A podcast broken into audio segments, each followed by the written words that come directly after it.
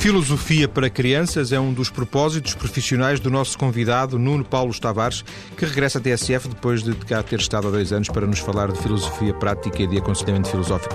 O Nuno tem uma empresa, a Inteléquia, que se dedica à formação na área filosófica e ao aconselhamento filosófico. Nuno, boa tarde, obrigado. Boa tarde, obrigado Nuno, para além da, da palavra filosofia que está presente nisto, na, na filosofia prática, no aconselhamento filosófico, na filosofia para crianças, um, para além da, do próprio componente da filosofia, há, há mais algum denominador comum a estas três áreas?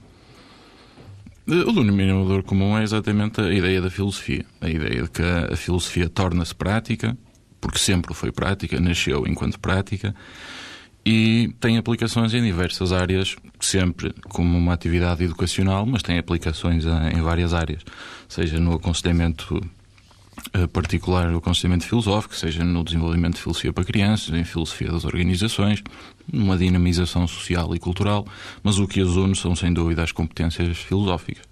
Ainda que, uh, e, o, Nuno diz isso com uma, naturalidade que eu acho que é uma naturalidade que, entre aspas, choca a, generalidade dos nossos ouvintes que diz a filosofia sempre foi prática. Ora, nós temos aquela ideia, eu acho que nós já falámos disso há dois anos, eh, porque obviamente é uma ideia muito, muito alicerçada, muito, muito baseada na, na evidência. Quer dizer, nós temos a ideia que a filosofia é sobretudo teórica, não é? Porque nós aprendemos na escola, quem fez o secundário e estudou filosofia, estudou uh, teoria da, da, filosofia. Sem dúvida. Aliás. Uh Quanto a mim, parece-me que a disciplina de filosofia na escola secundária dever-se chamar História da Filosofia. Porque, de facto, o que o que procura... Ou então pensamento filosófico, seria outra coisa. Seria, porventura... História das ideias filosóficas, Sim. história da filosofia, porque não é exatamente filosofia. Eh, para mim, na sua gênese, a filosofia tem sempre esta dimensão prática e uma disciplina que se domina de filosófica teria que ter sempre presente esta, esta dimensão. Eh, esta ideia do choque da dimensão prática da filosofia é legítima no sentido em que o senso comum diz-nos que a filosofia tem a ver essencialmente com grandes mentes fechadas nas cátedras das universidades, eh, construindo artigos em linguagem perfeitamente hermética, só acessível a, um conjunto de, de, iniciados.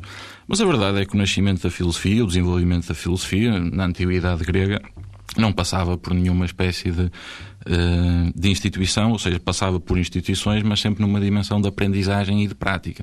Basta lembrar a função de, de Sócrates, é? o, o Moscardo, eh, que desenvolvia a sua atividade não fechado numa torre de marfim com os seus pensamentos, mas sempre, sempre através de um diálogo com os seus concidadãos.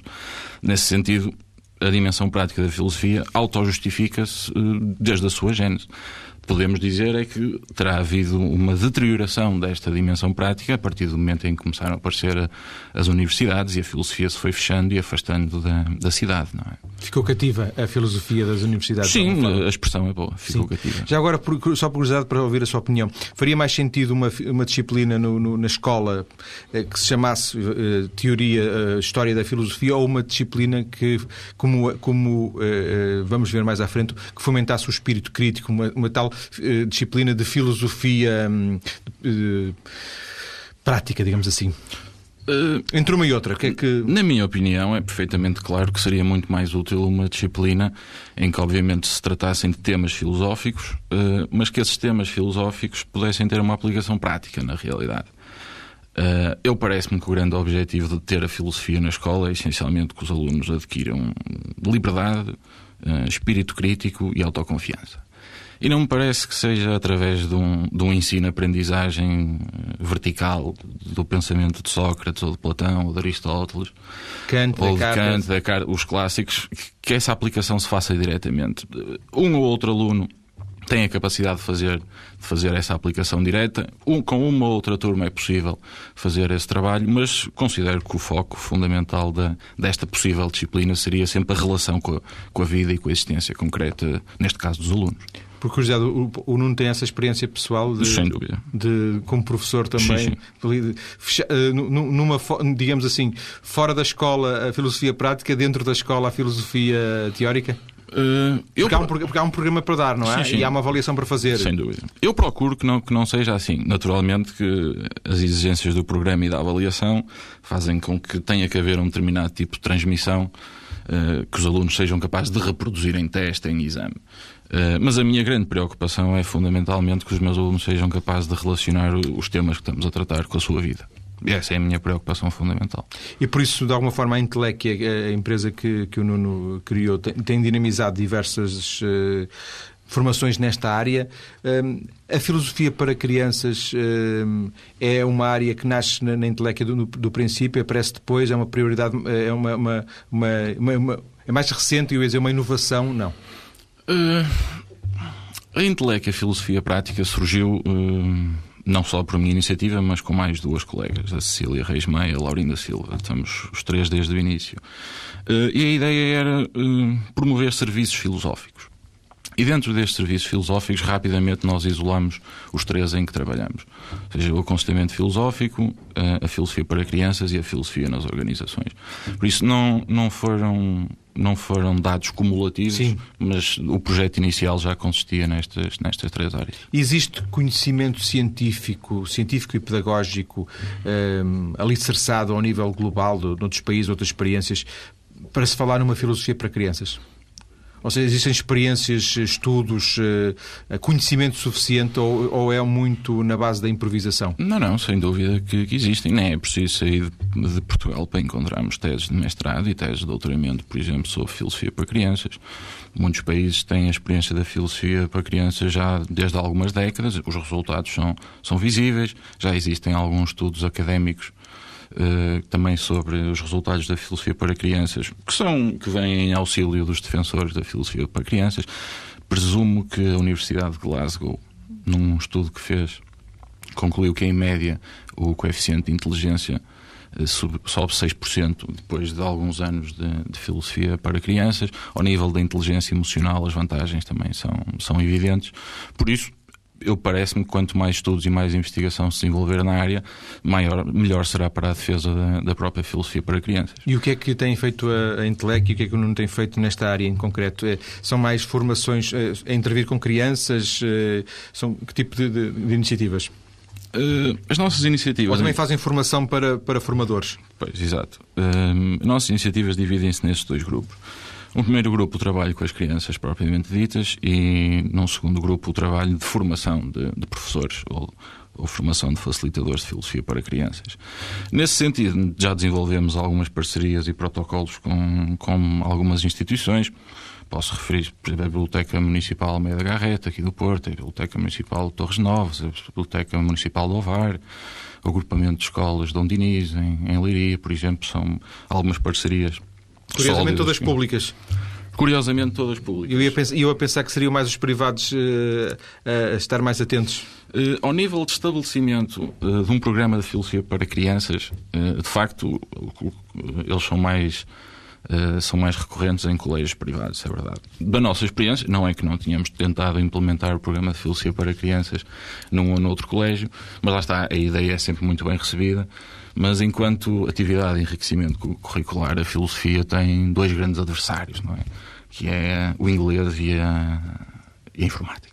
Estão, são duas atividades que, que disputam as atenções. Exatamente, que têm o um monopólio de, deste tipo de atividades e filosofia para crianças, de facto, eu não tenho a experiência de alguém não ter achado interessante, alguém ligado à educação não ter achado interessante, mas não interessante o suficiente para subir então nesta, nesta escala de prioridades. Digamos que essas duas são eh, digamos, eh, incontornáveis, são neste momento aquelas que estão mais na moda, não é? Exatamente. Eh, aliás, basta ouvirmos to toda a propaganda social e política que, que a justifica e, de facto, o inglês e a informática são dão-nos competências fundamentais, isso ninguém duvida.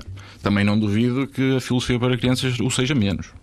e que a filosofia para crianças ajudasse a, desenvolver ela própria eh, competências para, para melhor expressão em inglês e para melhor desenvolvimento de competências informáticas, não é? Porque ela, no fundo, é, se bem percebo, e nós vamos desenvolver isso melhor na segunda parte, eh, a filosofia para crianças é precisamente para desenvolver um espírito criativo, um espírito mais. Eh, um pensamento mais, mais ativo, é isso, não é? Toca aí numa questão fundamental, porque um dos grandes objetivos da filosofia para crianças é ser um, um elemento unificador de todo o currículo escolar.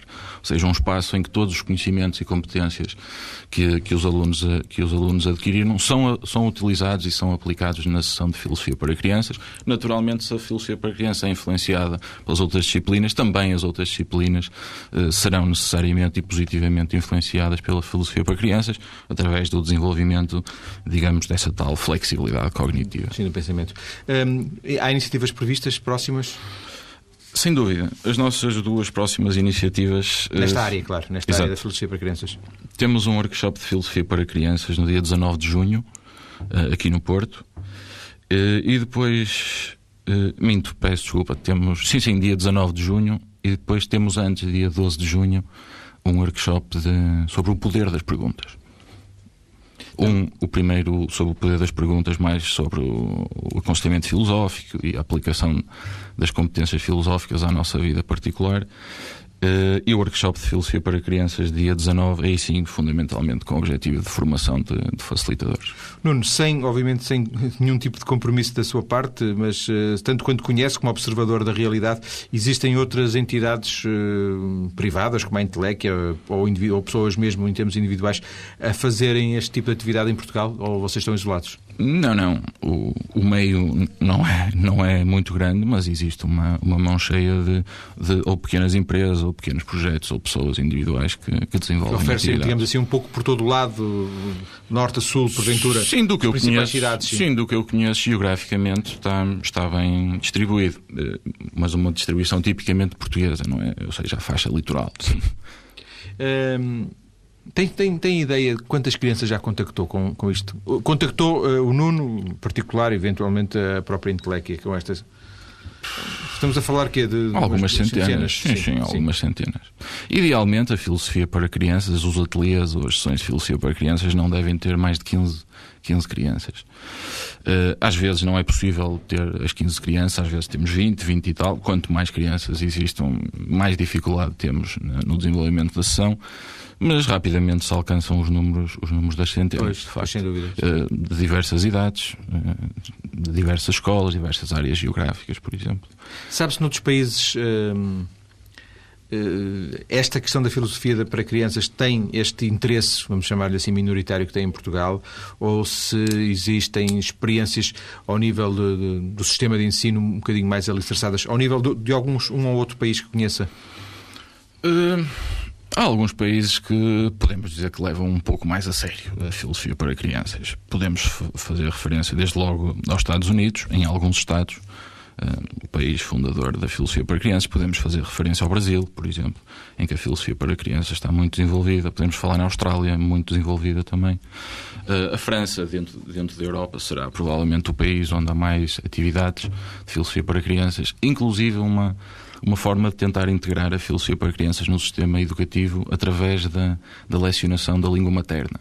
Ou seja, adaptada à realidade portuguesa, seria o professor de português ou a professora de português ou de língua portuguesa teria dentro do seu espaço de aula tempo específico para dedicar a ateliês de filosofia para crianças, uma vez que o desenvolvimento das competências linguísticas e o desenvolvimento das competências uh, da filosofia para crianças podem andar em paralelo. Parece-me que esta integração da filosofia para crianças dentro da, da, da língua materna uh, será uma, uma excelente opção.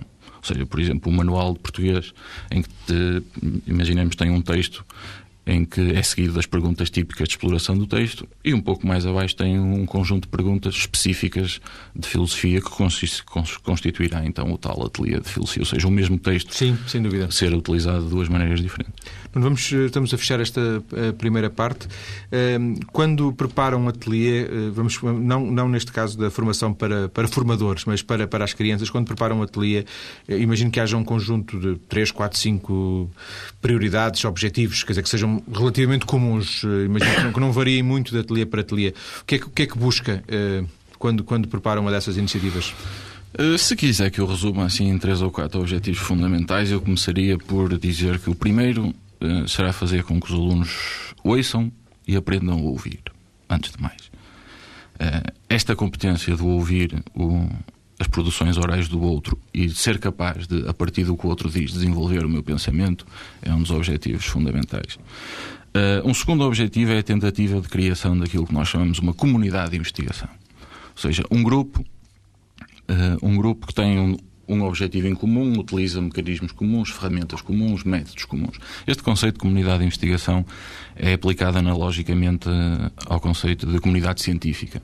Charles Peirce fez, uh, é uma adaptação do conceito de Charles Peirce para a realidade da sala de aula. Esta ideia da comunidade de, de investigação. Uh, e, base, e o terceiro objetivo, eu diria que será a operacionalização de um debate. O objetivo é operacionalizar um debate. E a comunidade... Criar, viver um debate, é isso? Exatamente. Mas um debate que tem que obedecer a um determinado conjunto de regras e a um determinado conjunto de valores para que possa ser considerado filosófico e, e obedeça ao, ao, que é esperado. Não? Nuno, vamos ficar com estas três ideias para uh, abrir uh, a conversa na segunda parte. Vamos voltar já a seguir. Até já. Estamos hoje a falar, e é a segunda vez que acontece neste programa, de filosofia para crianças a partir da experiência de Nuno Paulo Tavares, uma das pessoas que em Portugal mais está apostada em desenvolver esta arte de questionar. Paulo, uh, Nuno, perdão, uh, esta idade uh, das crianças é relevante, ou seja, a partir de uma certa idade qualquer criança está disponível, tem condições para entrar numa sessão? Há uma idade mínima? Tal como a filosofia em si, que é universal, também a filosofia para crianças é universal. Ou seja, a partir, eu diria, dos 5 anos, ou seja, a altura em que as crianças começam a adquirir as competências linguísticas bases, a filosofia para crianças pode ser operacionalizada. Mesmo antes dos 5 anos, eh, há uma ou outra experiência interessante em filosofia para crianças, mas aí mais, mais virada para, para o pensamento eh, criativo, essencialmente. Mas, na minha opinião, a aquisição das competências linguísticas base é, é, o marco a partir do qual nós podemos começar efetivamente a trabalhar filosofia para crianças. E na sua experiência pessoal, hum, já teve experiências com crianças de múltiplas idades? Sim, sim. Uh, podíamos estabelecer os limites entre os 5 e os 11, 12 anos. Uh, dentro deste deste leque já trabalhamos com crianças de todas as idades. A, minha preferência particular são as crianças que andam no, quarto ano, portanto 9, 10 anos, Sim. que já são crianças que dominam, ou supostamente deveriam já dominar as competências linguísticas básicas, já têm uma biografia recheada, cheia de acontecimentos, já têm opiniões, perspectivas sobre a vida, sobre os factos, sobre os acontecimentos. Então, de facto, eh, é capaz de se operacionalizar debates extremamente interessantes e ricos eh, com crianças com uns 9, 10 anos. E, e, e, a realidade é esta? Eles são, são assim eh, ricos por, por natureza? Sim, sim, porque... São os super miúdos que nós vemos na televisão, não? Uh, Podem ser. Eh, a própria definição de super miúdos pressupõe que haja miúdos que não sejam super. Claro, eu referia-me àquele programa sim, que há na televisão. Sim, sim. Uh, mas eu diria que sim, no sentido em que. Um dos... são vivos. Sim, sim, porque um dos segredos da filosofia para crianças é apresentar às crianças uma, uma situação problemática, uma situação enigmática que lhes desperta curiosidade. Por exemplo? Os temas filosóficos são apresentados uh, não não explicando as teorias de autores, isso não faria sentido nenhum, mas os temas filosóficos são apresentados, regra geral, através de pequenos textos ou de pequenas novelas. Em que, regra geral, o, o que nós temos é um conjunto de, de, personagens que têm a idade das crianças e que vivem vidas não muito diferentes das crianças, mas que nas vidas deles aparecem pequenos desafios, ou pequenas dificuldades, ou situações imprevistas. Por exemplo? Uh, por exemplo, um, um texto que eu acho muito interessante é um texto do professor Perrinifier que fala de uma criança especial no sentido em que é uma criança que não gosta de brincar. Ora, se nós estivermos numa, uh, com um conjunto de 15 crianças à frente e, e perguntarmos se, se, elas gostam de brincar, a resposta é sonora, extremamente audível e unânime. Claro que gostam de brincar. De que forma é que, por exemplo, estas crianças poderão conceber uma criança como elas que não gosta de brincar? Porquê é que ela não gosta de brincar? O que é que ela terá de diferente? Será que não gostar de brincar é necessariamente mau?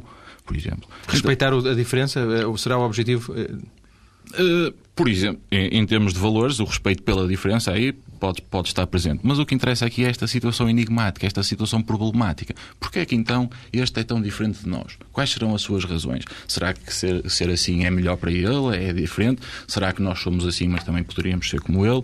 Será que ele ganha mais em ser assim? Porquê é que ele, ele é assim? Será que ele, mesmo não brincando com outras crianças, é feliz, por exemplo? Então, é, é a apresentação de pequenas situações uh, que lhes despertam curiosidade, porque são situações problemáticas, fora do normal, mas que eles conseguem relacionar-se analogicamente, perfeitamente com a, com a, com, a, sua própria vida, que garante que as crianças estejam presentes e atentas na, no diálogo da aula. Porque em filosofia para crianças. Um, não vale aquilo que nós podemos chamar o espírito do olimpismo, não é? Não basta só estar presente. A verdade é que tem que estar presente de corpo e alma.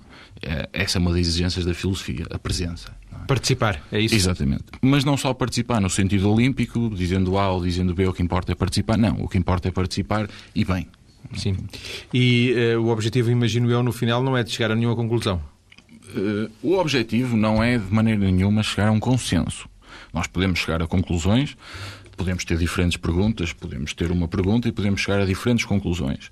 Uh, mas de maneira nenhuma o objetivo dizia, será chegar a um consenso. Dizia, pois, seria mais, vocês podem chegar a opiniões maioritárias entre os, entre os presentes, mas nunca a uma conclusão, porque porventura não haverá sequer uma conclusão uma, não é? Exatamente. Uh, de facto, Uh, a filosofia para crianças também. Não há uma chave que está na, na, outra página, consultar na página de X maneira, a, resposta de, certa. Sim, sim, de maneira, de maneira nenhuma. Tal como a grande maioria, todas as questões filosóficas, não existe uma resposta técnica ou científica às sim. questões. O mesmo se passa com a filosofia para crianças.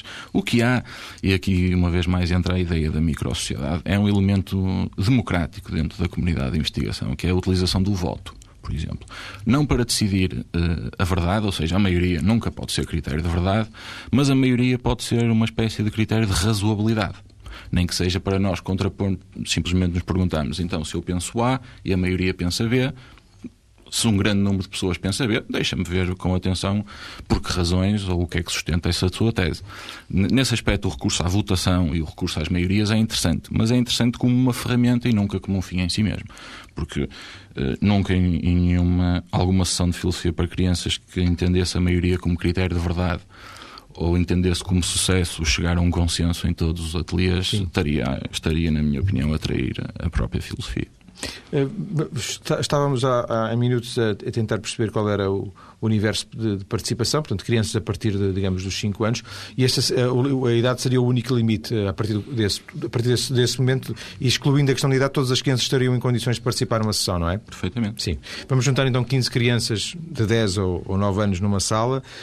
Hum, imagino que haja uma, uma abertura por, por, parte do facilitador que lhes vai explicar alguma coisa, mas não lhes vai explicar que estamos a falar de filosofia para crianças, imagino também.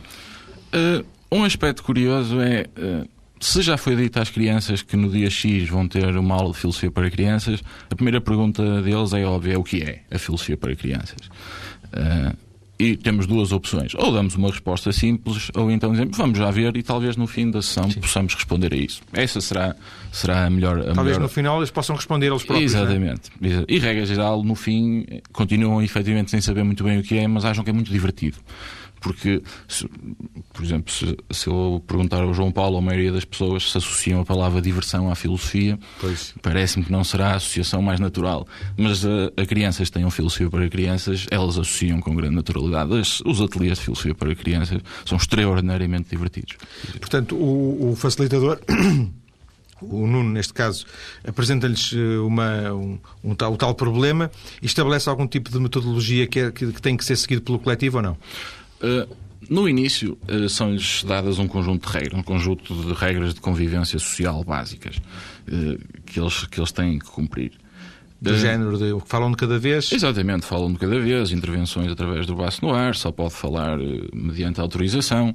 E uma regra extremamente importante, que é as intervenções têm que ter sequência umas das outras.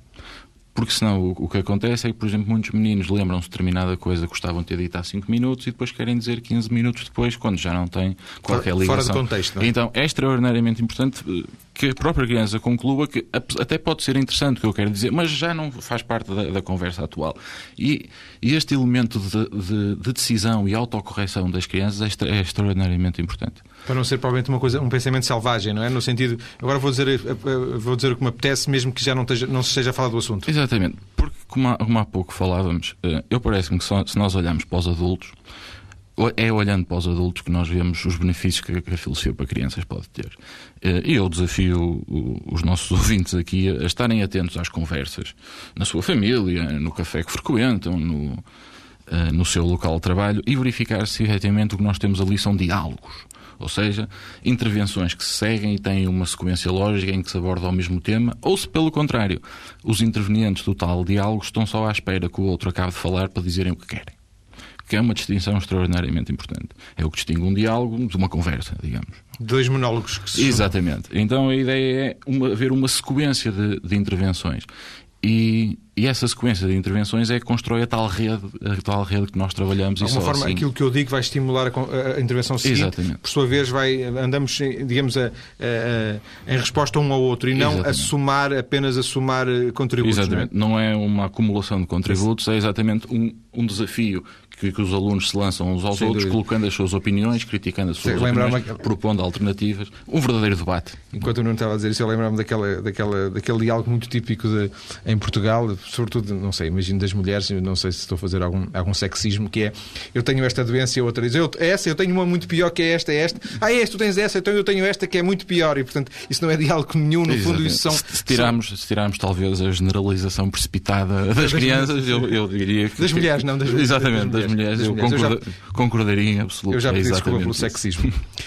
um, é, é, é, colocado o problema às uh, crianças e a partir de uma, de uma certa altura a discussão é delas, não é? Ora bem, este problema não é apresentado pelo facilitador. Este problema é apresentado, regra geral, através de um texto. Sim. Da exploração de um pequeno texto ou de uma secção de um texto maior, uma pequena novela. E então a questão é, a partir do momento em que as crianças leem o texto, contactam com o texto, a sessão é delas no sentido em que a forma clássica de trabalhar a filosofia para crianças é a partir do texto abordado as crianças colocarem questões a partir do texto. E então, depois, o que se vai tentar responder, o que se vai tentar investigar, é tentar dar resposta às questões que as próprias crianças fazem. Elas perguntam e respondem? Exatamente. As crianças lançam um determinado conjunto de perguntas, depois há diversas técnicas de selecionar quais as perguntas a que vamos responder, ou qual a sua ordem, ou qual a prioridade. Uh, e depois aí sim entra, entra o facilitador com, a, com as suas técnicas para garantir primeiro, que, a, que o debate tem qualidade filosófica e, segundo, garantir que, que, as regras, que as regras são cumpridas. Mas o apoio de um texto ou o apoio de uma, de uma obra de arte, seja ela uma pintura, seja ela uma música, são um excelente ponto de partida para a sessão de filosofia para crianças.